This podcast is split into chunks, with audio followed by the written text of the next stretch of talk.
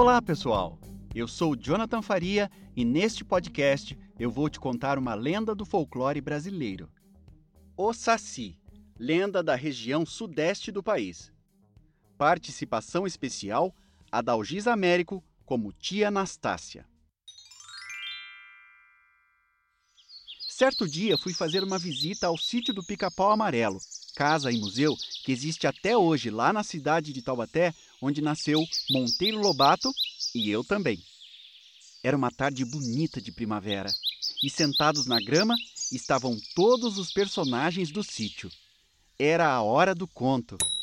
E depois que todos os visitantes se colocaram sentados na grama para ouvir a história, tia Anastácia com aquele tom característico de contadora de histórias, iniciou o caos. Saci é um danadinho de uma perna só, que vive sorto pelo mundo afora, armando reinações de toda a espécie. Traz sempre uma carapucinha vermelha na cabeça e um cachimbinho na boca. Quem consegue pegar a carapuça do Saci e esconder bem escondidinho fica por toda a vida senhor do pequeno escravinho. Olha, todas as reinações que acontecem dentro de uma casa é a arte do sacizinho. Ele quebra as pontas das agulhas, faz o dedado da costureira cair dentro do buraco, gora os ovos da ninhada, bota a mosca na sopa, queima o feijão, azeda o leite, tudinho, tudinho de ruim que acontece numa casa é arte dele. Na semana passada, andou por aqui em casa remexendo em tudo. Vou até contar pra você como foi tinha anoitecido. E eu tava sozinha aqui em casa, rezando as minhas rezas. Quando eu ouvi um barulho estranho que vinha de lá de fora. E eu fui bisoiar pra ver. Pé ante pé. Era ele mesmo. Vinha remexendo em tudo que nem uma mulher velha. Sempre farejando o ar com seu narizinho aceso. Ah, e não é que o danadinho tem as mãozinhas furadas bem no centro da parma? Ele carrega a brasa, brincando com ela, sai fazendo a brasa passar de um lado pro outro, de um lado pro outro. O Saci trouxe a brasa, colocou a brasa no cachimbinho e sentou de perninha cruzada para fumar no maior sossego.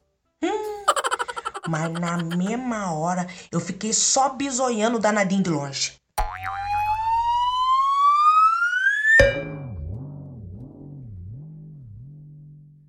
E como faz para pegar o Saci, tia Anastácia? Para se pegar o saci, meu filho, é muito fácil. Você tem que esperar um dia de vento bem forte. Que haja redemoinho de poeira e folha seca. E vai-se com todo cuidado pro redemoinho. Bem devagar. Bem devagarzinho e zás!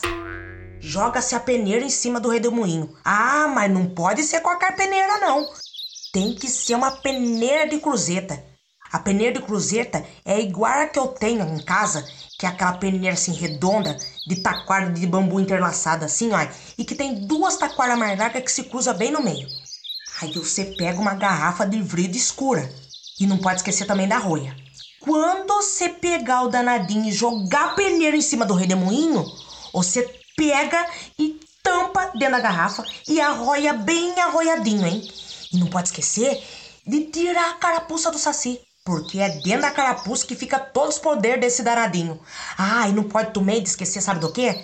De fazer uma cruzinha de carvão bem em cima da roia. Que é isso que prende o saci. Ah, sem carapuça, esse danadinho não consegue aprontar nenhuma marvadeza pros outros. E essa foi mais uma história que entrou por uma porta e saiu pela outra.